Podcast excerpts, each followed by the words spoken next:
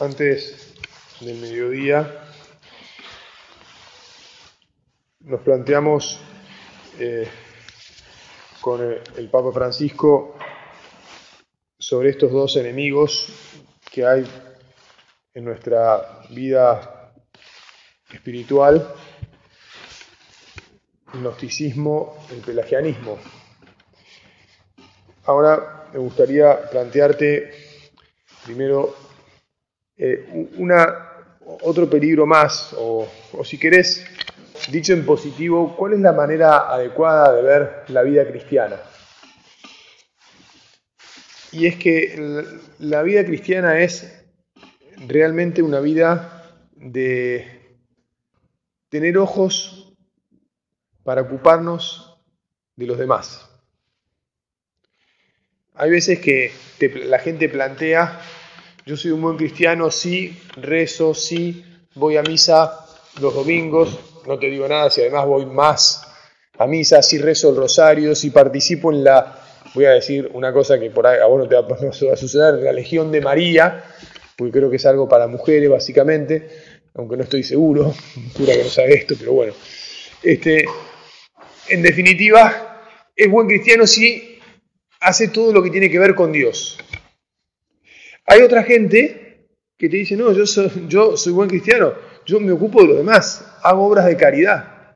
Y parece como, como si fueran dos equipos distintos, con dos equipos, digamos, que, se, que están jugando una competencia, no sé si una competencia o a ver quién tiene razón. No, yo soy buen cristiano porque hago, las cosas, hago cosas buenas. No, no, yo soy buen cristiano porque rezo. Mira, no. Ni, ni una ni la otra. No es out-out. Es y. Es y. De hecho, lo que quería, quería que empezáramos esta meditación meditando la parábola de buen samaritano, cosa que ya te anuncié antes. Este, porque efectivamente eh, podría sucedernos que estuviéramos un poco en un, bueno, yo ya rezo y, rezo un montón y además me ocupo de... Y, y, y podría suceder que cayéramos en lo, en lo de los dos primeros personajes o actores del reparto de esta parábola. ¿Te acordás, no? Le habían preguntado a Jesús por cuál era el principal de los mandamientos ¿eh? y Jesús eh, le había dicho, bueno, le habían preguntado en realidad qué debía hacer para heredar la vida eterna. Este, Jesús le preguntó a su vez qué estaba escrito en la ley. Él le respondió, amarás al Señor tu Dios con todo tu corazón, con toda tu alma, con todas tus fuerzas y con todo tu espíritu y a tu prójimo como a ti, como a ti mismo. Ahí está, ¿no? Y a tu prójimo como a ti mismo. ¿Te acordás de aquello de que no es verdad que amas a Dios a quien no ves, sino amas a tu hermano a quien ves? Entonces Jesús le dice, muy bien, has respondido exactamente, obra así y alcanzarás la vida. Efectivamente, no te olvides de la segunda parte, ama a tu prójimo como a ti mismo. Ocupate de los demás. Entonces el diálogo continúa porque el doctor de la ley siente que necesita justificar su intervención y pregunta, ¿y quién es mi prójimo? Y entonces Jesús le cuenta esta parábola. Un hombre bajaba de Jerusalén a Jericó y cayó en manos de unos bandidos que lo despojaron de todo, lo hirieron y se fueron, dejándolo medio muerto. Casualmente bajaba por el mismo camino un sacerdote, lo vio y siguió de largo. También pasó por allí un levita, lo vio y siguió su camino. Un sacerdote, evidentemente, es alguien que tiene un especial compromiso y que conoce especialmente bien el mandamiento del Señor. Debería haberse dado cuenta que esa persona necesitaba ayuda. Tal vez tenía algo muy importante que hacer. Tal vez y no pudo ni siquiera mirar con más cuidado, digamos así. También vamos a disculpar al levita. Los levitas eran los de la tribu sacerdotal. Por eso también de alguna manera está más obligado. Pero vamos a disculparlo. Ahora vamos a poner nuestros ojos en lo que sigue. Ya sabés que los samaritanos eran una de las unos israelitas que se habían mezclado con los, con los naturales, los que vivían en esa zona, y entonces habían ido perdiendo la fe, porque en cuanto uno se empieza eh, este, a mezclar con otros pueblos, y bueno, de a poco va adquiriendo sus costumbres, sus culturas, y habían abandonado verdaderamente a Dios, al Dios de Israel tal como los israelitas lo seguían, y mezclaban un poco todo. Y de hecho no sabía, había una discusión sobre dónde se, se debía dar culto a Dios y qué hacían y qué dejaban de hacer, etc. O sea que un samaritano era alguien que no tenía buena relación con, los, con el pueblo Israel que vivía al norte en Galilea o al sur en Judea. Samaria estaba en el medio, en la región central. Pero este aquí que un samaritano que, que viajaba por allí, al pasar junto a él, lo vio y se conmovió.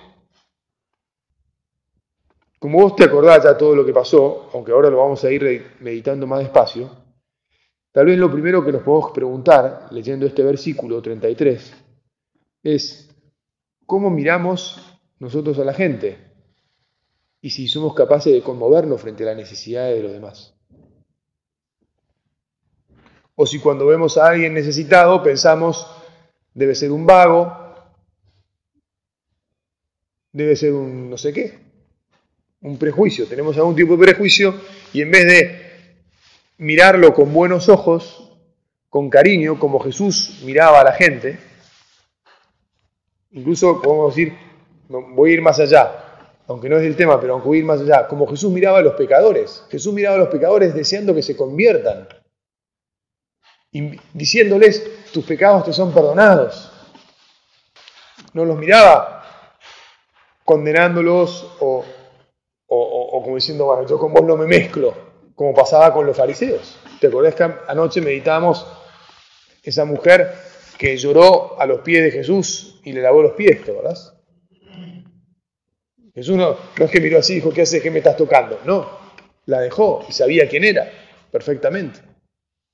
Entonces, parece como que, bueno, no parece, está claro que una mirada compasiva, el conmoverse frente a la necesidad del otro, es algo que tenemos que pedirle al Señor. Jesús, te lo pedimos. Te pido que me des una mirada más compasiva, que me conmueva, no que me conmueva eh, así por, por tener sentimientos, nada más que por los sentimientos, que de los sentimientos además pase a la acción, pero que me conmueva porque no puedo ser una persona fría y desalmada, no eras vos así, Jesús. Jesús lloraba, le dolía la necesidad de los demás. Incluso vamos a, ahondar o vamos a quedarnos un momento más acá. Eh, vos que conocés las necesidades de tus familiares, por lo menos te conmueven y rezás por ellos. Supongamos que tenés el bolsillo muy ajustado y no podés salir a ayudarlos. O supongamos que no es razonable ayudarlos porque ya los has ayudado otras veces y ya no da para más, por muchos motivos que no hace falta ahora explicar. Pero por lo menos rezás por ellos a diario, con, con cariño, pidiendo realmente para que encuentren una solución a su problema.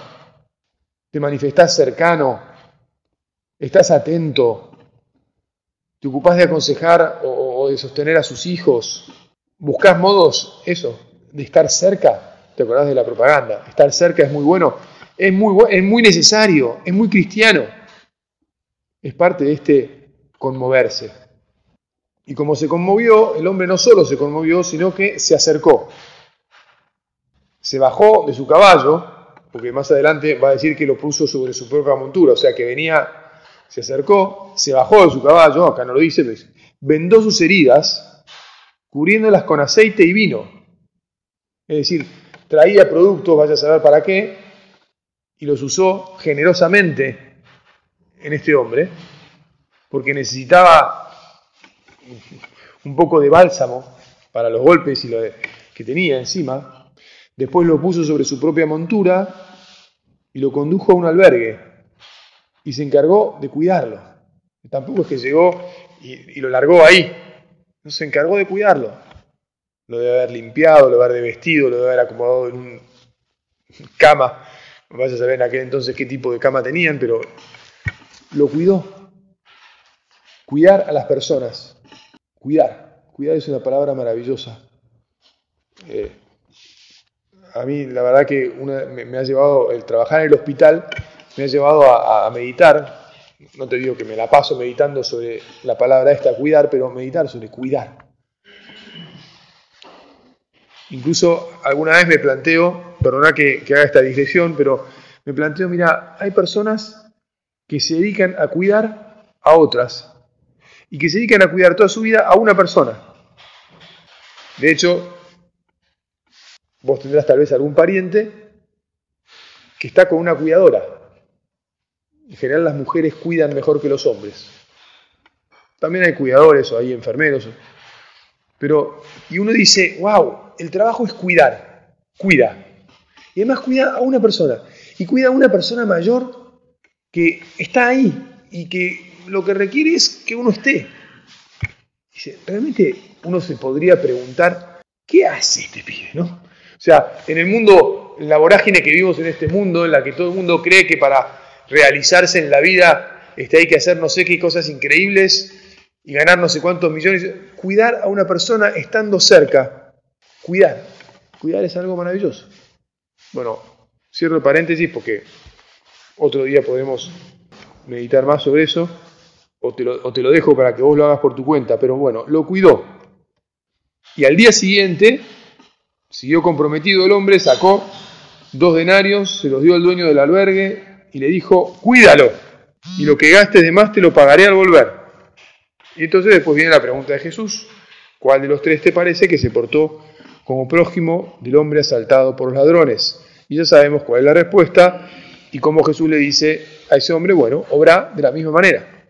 Entonces, ser cristiano supone amar a Dios sobre todas las cosas y por lo tanto supone esmerarnos por estar cerca de Él y manifestarle que le queremos y decírselo. Y ahora estamos en retiro y supongo que le habrás dicho, bueno, cada vez que inicias un nuevo acto de piedad, cada vez que nos arrodillamos y empezamos la meditación, estamos haciendo un acto de amor de Dios, intentando ponernos en su presencia, rezando, hace un rato hiciste el Via Crucis, un acto de amor maravilloso, ¿no? Procurar seguir a Jesús con la meditación de su, de su pasión, excelente, importante, necesario, tiene que ir de la mano de esto otro. hay que como descubrir que el prójimo, pues son todos aquellos que están cerca tuyo. Y entonces un retiro también puede ser una excelente oportunidad para decir, bueno, ¿cómo puedo mejorar mi relación con el que más cerca tuyo está es tu mujer? Creo que todo, bueno, no sé si todos están casados, pero tu mujer tus hijos, tus padres, tus hermanos, el resto de tus parientes que por algún motivo estén más cerca o más a cargo tuyo, incluso puede ser a veces algún amigo que es como un pariente, que es tanto como un hermano, digamos. Pero también es tu prójimo, tu compañero de trabajo o tus compañeros de trabajo. Si vos sos el dueño de una empresa, las personas que están a tu cargo, y todo esto supone unas obligaciones concretas de samaritano, de cuidado, que tienen que ser objeto de tu diálogo con Dios. Por ahí, más que yo lo estoy diciendo así, ya lo sabés y ya lo vivís, pero entonces te animo a que lo repases, lo repases aquí, lo repases con alguna frecuencia. Vivimos además en un momento bastante crítico en el país, no está bien la economía hace rato, hay mucha incertidumbre. Y además todo esto no pasa por el hecho de, tener medios económicos. Lo que, más, lo que más necesita la gente es que la cuiden, que la traten bien. la palabra cuidarme, viste, me salió naturalmente. Que la traten bien, que la oigan, que la comprendan. A, una vez pasa, ejemplo, ¿no? Pasa que eh, los médicos son falibles, como todos nosotros somos falibles. No sé, un abogado se puede equivocar y perder una causa que estaba ganada o en la que su cliente tenía todo el derecho del mundo. Pero si el abogado se equivocó y la perdió. Bueno, un médico se puede equivocar y, este, hacer una mala praxis. ¿Vos sabés cuáles son los médicos a los que no le hacen juicio de mala praxis la gente? Al médico que realmente quiere a sus pacientes y los cuida y los trata bien aunque alguna vez se equivoque, y de hecho puede suceder, sucede, conozco casos, nunca le hacen problema, no le hacen problema. ¿Por qué? Porque le manifestó cariño, porque lo cuidó, porque lo atendió, porque, le, porque estuvo... Y entonces después, aunque sea evidente, mira, acá se comió, que tenía una mancha en no sé qué, no le dio todo el remedio, se complicó la cosa, estuvo cuatro meses para curarse, o, diez, o un año, fue un, un incordio, nunca dijo nada al paciente. ¿Por qué? Porque el médico lo cuidó, lo trató bien, lo quería. Ahora, el médico que no te cuida, que no te trata como verdadero prójimo, a ese le hacen juicio de mala praxis. Está, es clave que nosotros nos preguntemos, bueno, ahora que la situación está difícil, las personas que, están que trabajan conmigo, yo les pongo la cabeza y el corazón y trato de ayudarlas. Sé cuáles son sus dificultades. Tengo una palabra de aliento. Hago una reunión. Les doy consejo. O si yo no se lo puedo dar, eh, consigo que venga un consejero a la empresa y que hable con todo el mundo. Reorganizo la distribución de tareas de manera tal que, no sé, cada uno sabrá en su propia situación, ¿verdad? Porque son todas distintas y yo no las conozco todas. Incluso esto tiene que llegar, no sé, hasta si tenés a alguien que trabaja en tu casa que ayuda en las cosas familiares. También. Porque probablemente esa persona está pasando, si vos decís, no, yo estoy ajustando, ajustando, ajustando, bueno, seguramente esa persona que tiene mucho menos, que dispone mucho menos medios, todavía está mucho más ajustada y necesita más. Te conté que cuando venía para acá, a instancias de una enfermera, le dejé ropa a, un, al pariente de una mujer que, está muy enferma, que le queda poco tiempo, digamos, ¿no? Pues hoy recibí dos mensajes de la persona diciéndome, padre, la ropa que me dejó me quedó perfecta, cuánto le agradezco, no tengo un peso para nada, me ha venido fantástico, si tiene alguna otra cosa, no tengo plata para comprarme nada, de nada, estoy muy mal, y, usted sabe cómo estoy con, con mi mujer y con la situación familiar. Cualquier cosa me va a venir bien. Ahora tengo que mandar un mensaje diciendo, bueno, ¿qué otra cosa le querés en concreto, digamos, no? ¿Querés zapatillas? ¿Qué talle tenés? No sé. Yo le, voy a, pensé que voy a ofrecer zapatillas, tengo que saber el talle. Bueno, ves, eh, la, caridad debe tener patitas. Si querés por, ponerle una imagen, pongámosle patitas a la caridad. Porque si no, de vuelta te insisto, no es verdad que, que estaremos amando de verdad al Señor. Porque cuando después llega el prójimo, eh, a ver, no es que nos hagamos los distraídos, es que todavía no hemos profundizado lo suficiente para generar estas virtudes, que, son, que es el corazón del cristianismo. De hecho, de hecho, este, hay mucha gente que por variadísimos motivos no, tiene, no ha tenido las oportunidades que vos tenés, por ejemplo, hacer un retiro, que no ha hecho un retiro en su vida, pero que son excelentes personas y que toda su vida se han ocupado con mucho sacrificio de los demás. Y que yo no me atrevería a decir si yo soy mejor cristiano que ellos o ellos que, yo. O sea que ellos han vivido, tal vez han vivido más cristianamente que yo. Y no le quito ni una palabra a la frase que acabo de decir. ¿eh? Porque además el Señor conoce el corazón de esas personas y sabe qué le ha dado a cada uno. Y muchas veces tenemos que preguntarnos, ¿y yo, en proporción a todo lo que el Señor me ha dado, cómo he respondido? Bueno, rápidamente, porque ahora quedan cinco minutos y me gustaría pincelar, pincelar algún otro tema, o, vinculado con esto, no es otro tema, pero vinculado con esto. La vida familiar, en concreto, la la generosidad en la formación de una familia. Ya sabemos que hoy en día, eh, lamentablemente, eh, los jóvenes ya no quieren comprometerse, no quieren casarse, eh, de repente quieren vivir en pareja, consideran que el hijo es más bien una especie de derecho que en algún momento van a tener para cumplir con, bueno, con, bueno, tengo mi hijo, Todas cosas bastante fuertes, ¿verdad? Que en realidad nosotros nos damos, cuenta que no son cristianas, creo yo. Ahora, la pregunta es, vos y yo, ¿qué, ¿qué, estamos haciendo para volver a sembrar la manera cristiana de pensar? Muchos de ustedes tienen hijos que ya están, o sea, ya, o son algunos, algunos, son abuelos, otros tienen hijos que están en, esta, en esa situación, que están como tomando sus decisiones. Bueno, ¿cómo se habla en casa de estos temas? ¿Sabes lo que piensan tus hijos? Ya son grandes, ya bueno, les podés dictar lo que tienen que pensar. Nunca se lo has dictado, o pienso yo. Pero bueno, rezás para que piensen en cristiano. Seguís sembrando. Tratás de, de ver a ver, por lo menos estar atento. Porque es triste que en una familia cristiana la ola, que de la que hablábamos ayer, o no sé en qué momento, la ola haya eh, eso, ¿no? Barrido de vuelta y, dice, bueno, mis hijos ya no, no piensan en cristiano. No quieren una familia cristiana, calculan todo. Antes de empezar a tener, de casarse o tener un hijo, piensan viajar por el mundo y tirarse la plata en ellos mismos. Todo esto son actitudes egoístas. O simplemente a, veces eh, también puede suceder que hagan muchas cosas, o muchas, o algunas cosas buenas, que colaboren, este, pero con otros. Pero bueno, de un modo, te diría, ¿cómo es? A ver, es difícil, ¿no? Aséptico, no religioso.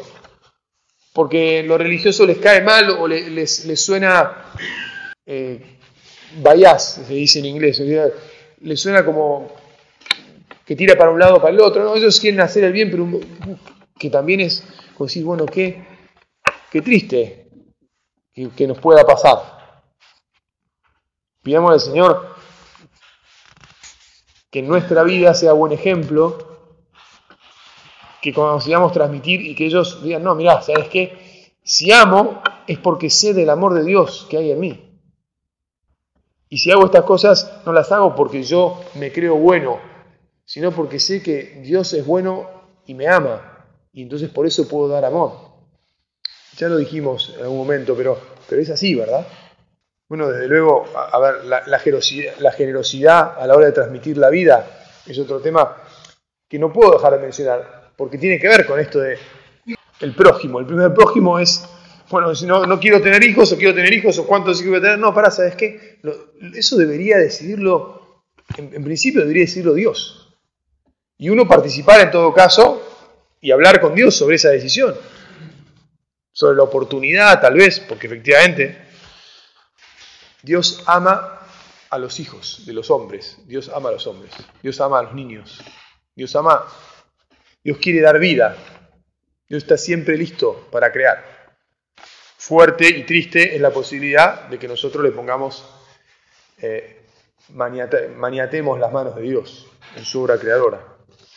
Bueno, el trabajo, ya hablamos, ¿no? Los compañeros de trabajo, pero el trabajo en sí mismo, ¿lo vivís como un servicio? O sea, te das cuenta que eh, las virtudes que vos tenés, la capacidad que Dios te ha dado en el trabajo que sea, cada uno tiene su propia vocación, todas son maravillosas, desde el constructor hasta el intelectual, pasando por el artista y, el médico y el abogado, todos, ¿eh? todas las cosas, las profesiones y las habilidades humanas son maravillosas y todas nos vienen de Dios. ¿Las vivís así? O podría pasar que esto le pasa sobre todo a los que son muy buenos, ¿no? Que se la creen bastante. A mí me impactó en una entrevista a Lionel Messi, el lío, que decía con toda claridad, yo juego al fútbol como cualquiera, a mí el que me, el que me hace jugar no soy yo, es para Dios, es Dios me impactó mucho.